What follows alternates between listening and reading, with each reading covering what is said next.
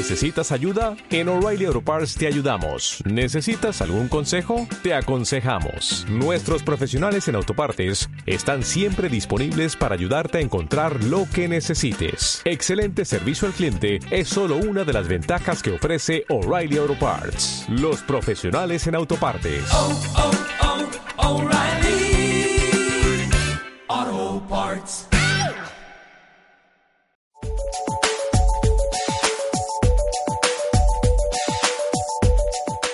Aquí estamos para llevarles a todos ustedes este programa que como siempre tiene temas bien interesantes y pues que son de fácil aplicación en todas nuestras vidas. Y vamos a iniciar de una vez porque tenemos muchas cosas para contarles con Juan Diego Gómez que nos trae como siempre un tema totalmente interesante y relevante por estos días. Juan Diego, bienvenido. Alejandro, muchas gracias. Un saludo para usted, para todos los televidentes y por supuesto quienes también nos siguen a través de YouTube. Nosotros hemos hablado en muchísimas ocasiones y usted es un abanderado del tema de la educación que lastimosamente en nuestras escuelas nunca nos enseñan el manejo del dinero, ni mucho menos en las universidades.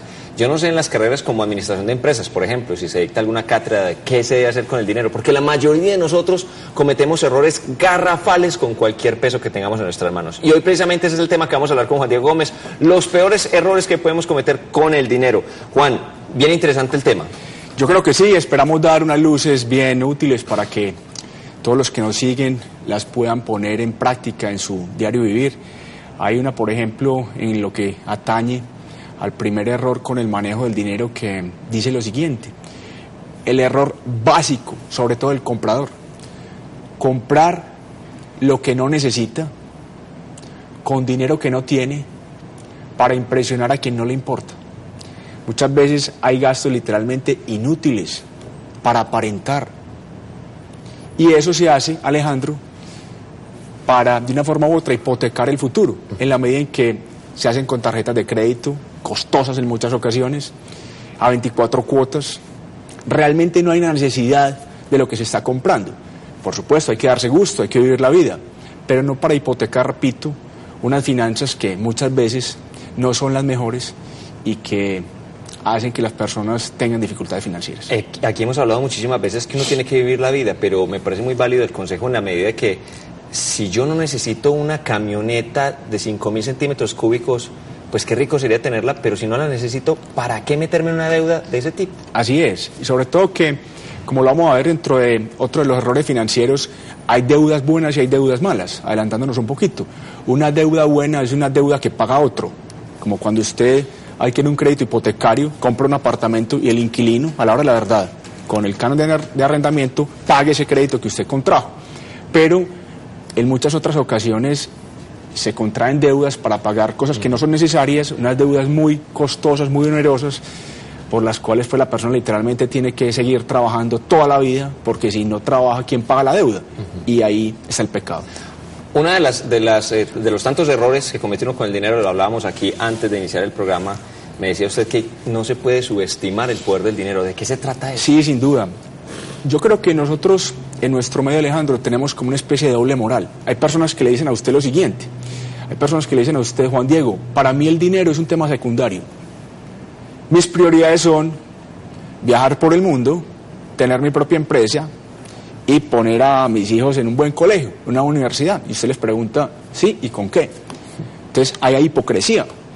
Yo pienso que el dinero no es lo más importante, pero sí afecta aquello que tiene importancia en la vida, como la salud, como el trabajo, como la familia misma.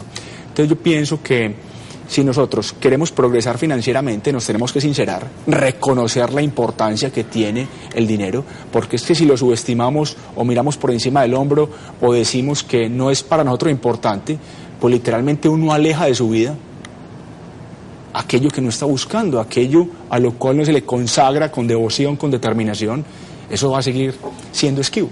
A diferencia de la cultura eh, norteamericana o europea, nosotros estamos llenos de, paradigmas en la cultura latina. Esto también es uno de los, de, los focos importantes al momento del manejo del dinero. Ese es un tercer error que hemos querido traer para el día de hoy, estar lleno de paradigmas, como cuál es Alejandro. Mire que el mundo evoluciona y la gente sigue pensando en muchas ocasiones lo mismo que pensaba hace 30 años. Ejemplo, Juan Diego, es que no hay como diversificar. Eso es muy relativo. Diversificar no siempre es bueno. Usted se acuerda pues de la frase famosa de las abuelas, no ponga todos los huevos en la misma canasta. Eso es tremendamente relativo hoy en día. A veces diversificar en extremo es una forma de protegerse contra la ignorancia. A veces es mejor, como lo dice Warren Buffett, muchos huevos en pocas canastas. Lo segundo, en materia de paradigmas, que el largo plazo siempre premia, eso es tremendamente relativo. Donde así lo fuere, en Colombia no tendríamos un dólar hoy gravitando por los 1.900 o 2.000 pesos y lo que no tendríamos mucho más alto de lo que estuvo en la coyuntura de 2003 cuando le coqueteó a los 3.000 pesos por dólar y ni qué decir en otros países de la región. Y en materia de paradigmas, un tercero, el tema del riesgo. Juan Diego, me dicen a mí algunas personas, es que yo no invierto en acciones porque yo soy conservador. Yo le digo, ¿qué tiene que ver? Si en determinado momento hay una oportunidad bien buena, una ganga, ¿por qué no la compra? No, es que los conservadores no siempre compramos acciones. Eso es muy relativo. O sea que uno de los errores que gravitan, repito, alrededor del tema manejo del dinero es seguirle rindiendo culto a paradigmas que hay que mirarlos con otro prisma, hay que cogerlos con pinzas porque van cambiando en el tiempo, sin duda alguna. Permítame, yo adivino una. Claro. Supongo que el, el tema que hemos hablado aquí en muchísimas ocasiones, de depender única y exclusivamente del salario, tiene que estar incluido acá. Pero por supuesto, recuerde usted que el salario es prestado, Alejandro. Hoy está y mañana no. Hay personas que a mí me dicen, Juan Diego, voy bien financieramente. Sí, ¿por qué? Porque me subieron el salario. Y yo les digo, ¿y qué pasa si tu, si tu trabajo, hoy que estás tan bien, se detiene en un año? Ah, Juan Diego, se detienen mis ingresos. Entonces, más importante que el salario, y lo vamos a ver ahorita dentro de otro error que comúnmente cometen las personas, es tener ingresos pasivos. Más importante. Muchas personas no los tienen. Ese ingreso pasivo es dinero que a usted le llega al mes, ya lo hemos dicho, sin que usted directamente lo trabaje. Entonces, qué rico tener un buen salario, pero eso no es sinónimo de libertad financiera. Sobre todo, ¿qué se gana usted con tener un muy buen salario si todos los días tiene más deudas? El incremento que le hicieron, se lo comen con creces los gastos y obligaciones que previamente contrajo. Y más triste aún, Alejandro, a muchas personas cuando les incrementan el salario, también como que les incrementaran el chip de los antojos. Entonces el carro que tengo no, no me sirve, ya necesito uno mejor. Y la casa, ah, la estoy viendo como chiquita. Y la ropa, no, no brilla tanto, necesito más moda, más actualización. Entonces, ese incremento salarial se lo comieron los antojos nuevos que como por arte de magia surgen en una cabeza que no tiene muchas veces educación financiera. Entonces hay dos puntos coyunturales que hemos hablado ya en varias ocasiones. Eh, depender exclusivamente del salario y desde luego no tener ingresos pasivos, que esa plática no nos vaya entrando mensualmente sin tener que estar presente en cuerpo físico. Exactamente, Alejandro. Yo le digo a las personas que nos chupan rueda, a los socios, a los seguidores de Twitter y de Facebook, por ejemplo, vea, el mejor síntoma de progreso financiero que puede tener una persona es cuánto dinero le llega a usted al mes sin que directamente lo trabaje. Olvídese el salario. ¿Cuánto dinero le llega a usted? O por rendimientos de unos bonos, o por dividendos de unas acciones, o por el arrendamiento de una propiedad, o porque otros producen sus ingresos. No, Juan Diego, no me llega ni un solo peso. Usted nunca tendrá en ese camino libertad financiera, porque estará atado, anclado a que le suban el salario o a que de pronto tenga que trabajar más horas al día de lo debido, a ver si logra compensar lo que no gana vía ingresos pasivos. Y usted ya aquí lo acabo de decir y lo ha hecho en varias ocasiones. Las personas pueden acercarse y decir, mire, me ganaba 5 millones de pesos por decir algo, me subieron de cargo, ya me gano 10, estoy progresando financieramente. Vuelvo y, Vuelve y juega, relativo, vuelve juega, relativo, tremendamente es que relativo. el ¿Sabe cuál sería. ¿Sabe cuál sería, Alejandro, un progreso con base en su ejemplo? Que ese incremento, al pasar de 5 a 10, lo destinen a la compra de activos que generen ingresos pasivos. Ejemplo, me gano hoy 5 millones de pesos, vamos a redondear 2.500 dólares. Y el año entrante me gané 10 millones de pesos, vamos a redondear 5.000 dólares. Que ese incremento salarial, ese mayor ingreso que usted tiene, lo destine a la compra de acciones, o a la compra de un terreno, o ir abonando para un terreno, una propiedad raíz. Seguir pensando que me gano 5 millones o, o 2.500 exacto, dólares. Y dedicarlo, repito, a la compra de activos, porque es que alguien me dice, a mí, Juan Diego, sí, los ingresos pasivos, muy interesante como concepto, pero ¿cómo diablos consigo yo ingresos pasivos? Comprando activos. Y no subestime nada, porque es que esa accioncita que hoy le paga aquí dividendo es la que después crece y la que después puede adquirir el mayor proporción. Los ingresos pasivos tienen que ser una obsesión, no una prioridad, una obsesión de quien quiere progresar financieramente y no quiere quedarse supeditado a un salario. Juan, sin lugar a dudas, el tema de las deudas hay que tocarlo. Y pues los que no tenemos este entrenamiento que, tienen tantas personas, incluyéndolo usted en el mundo, pues desde luego pensamos que con la tarjeta de crédito estamos salvados. Entonces yo tengo una deuda, la pago con un avance de la tarjeta sin saber que estoy haciendo el hueco cada vez más grande. Ese es un error eh, tremendo que queremos destacar hoy. Pagar deudas con más deudas. Eso suena surrealista. Pero Alejandro, créame que no ni siquiera es un problema de estratos bajos. Ojo, muchas veces esa falta de educación financiera brilla. cual estrella en estratos altos. Avances de tarjeta de crédito para pagar deudas previamente contraídas. Entonces es una bola de nieve absoluta. Entonces la persona siempre tiene que trabajar para pagar deudas. Usted seguramente ha escuchado, y no es un problema cri- criollo, se vive en la región, le llega un dinero extra, una prima, unas vacaciones, qué sé yo, y a mí me dicen las, las personas, Juan Diego, esa platica ya tiene, Ya tiene antes de que me la entreguen, una destinación específica. Ni la veo.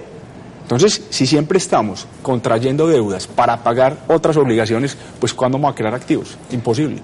Muchas veces encuentra uno, Juan, personas que un día trabajan como carpintero y que no son el peyorativo el ejemplo. Al otro día están trabajando en una panadería, luego trabajan como vendedores, luego deciden que van a montar una escuela de fútbol, luego pasan y, y son auxiliares de odontología. Y pues todos esos trabajos son geniales, pero le preguntaron a la persona, bueno, ¿y tú usted qué es? Al no saber yo también para qué sirvo, Así es. supongo que comienza uno a cometer una serie de errores bien interesantes. es dilapidar recursos. Y celebro que usted haga esa introducción para explicar uno de esos errores en el tema del manejo del dinero. No saber para qué soy bueno. Desconocer cuáles son mis habilidades para producir dinero. Pero es que sincerémonos. Hay personas a las que uno les dice, dígame si yo le confío a usted unos recursos y en un año quiero hablar con usted para ver a qué se los dedicó, en qué los emplearía. Y se quedan callados. Y si yo voy todavía y le echo más limón a la herida y le pregunto, dígame si no lo sabe, al menos virtudes suyas. Alejandro, surrealismo 2. Hay personas que se quedan calladas, no encuentran virtudes. Entonces, si yo no sé qué hago bien, si yo desconozco cuál es mi capacidad para monetizar oportunidades o talentos, ¿cómo diablos voy yo a conseguir dinero? O sea que es vital uno encontrar, ojalá más rápido que tarde, aquello por lo que vine a este mundo, cuál es mi talento, cuál es mi virtud para producir capital. Y ojo que las virtudes no pueden ser solamente soy una persona de muy buen humor, una persona muy, muy, muy, muy no, no tan compleja para establecer relaciones personales, que incluso eso lo ve uno en hojas de vida. Sí, la gente dice, soy una persona de muy buen humor. Hombre, le aplaudo eso, pero, sí, pero claro, más bien pero dígame, ¿cuál es el plus? Exacto, ¿usted qué me puede entregar? Claro, ¿cuál es su valor agregado? Mientras más vaya uno como a la médula y encuentre ese factor diferenciador que hace que usted, al tener este talento, lo pueda explotar bien frente a otro, tanto mejor.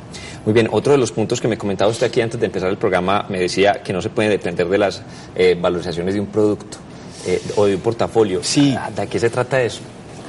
Hay personas a las que el mercado accionario se les desploma y entran en pánico.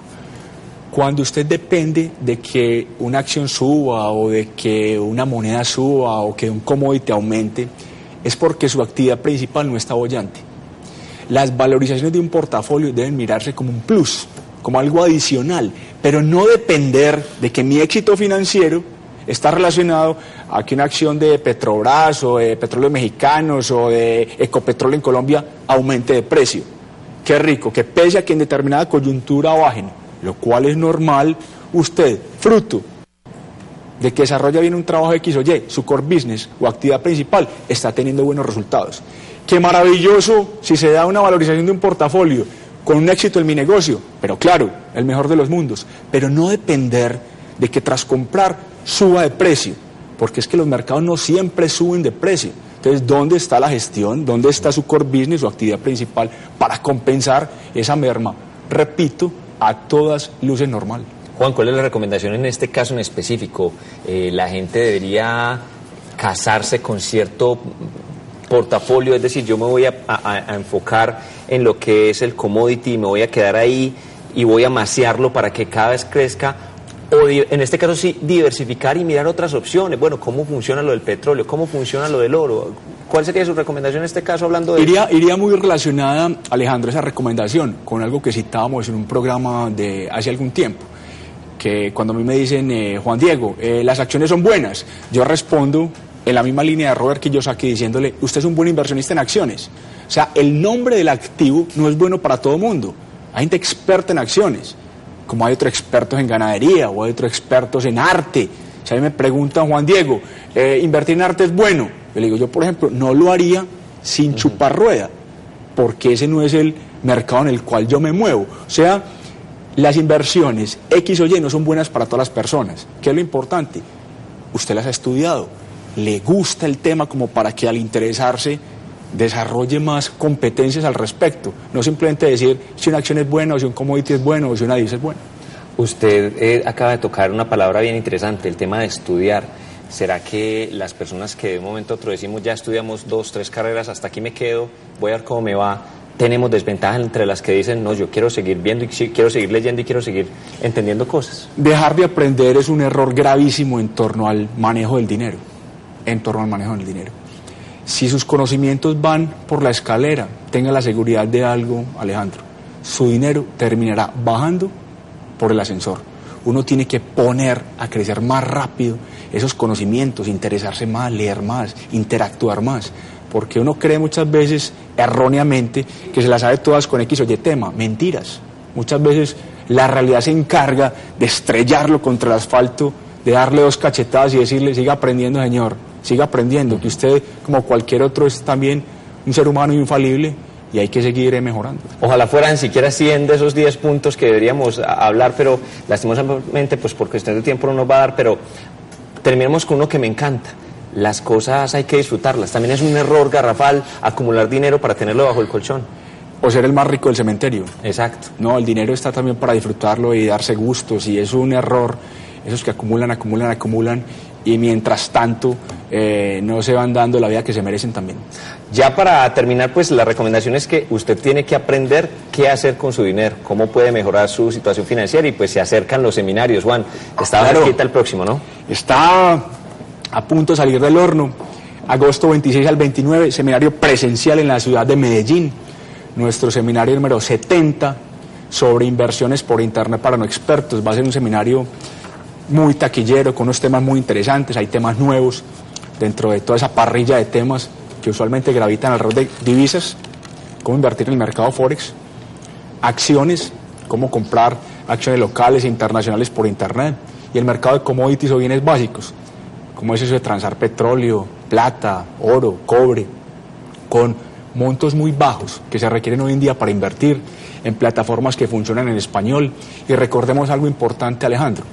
El seminario de la semana entrante, el Medellín, es presencial, pero siempre hay un seminario online que pueden tomar en cualquier momento, horario flexible, por un lapso de tres meses para quienes no viven en el Medellín. Viven, por ejemplo, en otras ciudades de Colombia y del exterior. Cada vez tenemos más clientes del exterior en virtud de que son seminarios con óptica muy internacional.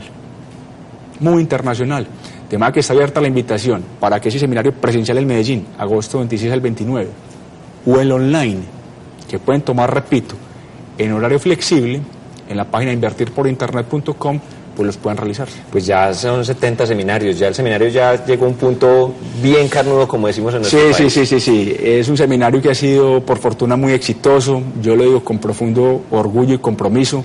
Hacer 70 seminarios, todos eh, con muy buena acogida, no es fácil y esperemos que sigamos de largo. Y la ventaja es que para las personas que quieren hacer el seminario online, pues constantemente se está, digamos que, como se dicen los bingos, updating. Está Así es, totalmente actualizándose. actualizándose para que Por esté cada vez en mejor punto. Juan, Por muchísimas supuesto. gracias.